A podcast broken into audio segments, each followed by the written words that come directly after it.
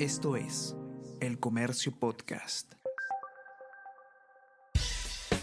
Buenos días, mi nombre es Soine Díaz, periodista del Comercio, y estas son las cinco noticias más importantes de hoy. Jueves 20 de julio protesta no paralizó el país. Según la SNI, en casi la totalidad de empresas en regiones se elaboró con normalidad. Solo algunos comercios y servicios no operaron por precaución. El Mininter reportó ocho heridos en Lima, entre ellos un periodista que fue impactada por perdigones. Se a seis personas durante la jornada.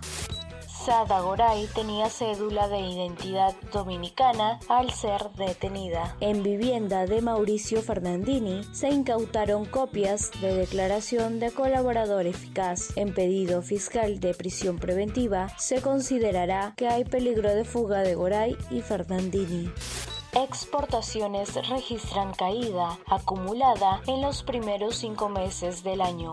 Aún arrastra las contracciones en los despachos de enero y febrero, meses que se vieron seriamente afectados por paralizaciones y bloqueos.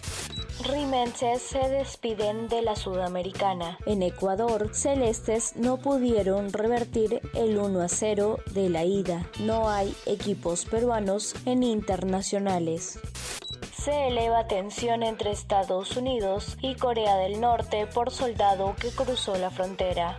Travis King cruzó la frontera que desde 1953 separa las dos Coreas. Por este hecho, el gobierno de Washington ha quedado en una difícil posición diplomática frente a Pyongyang.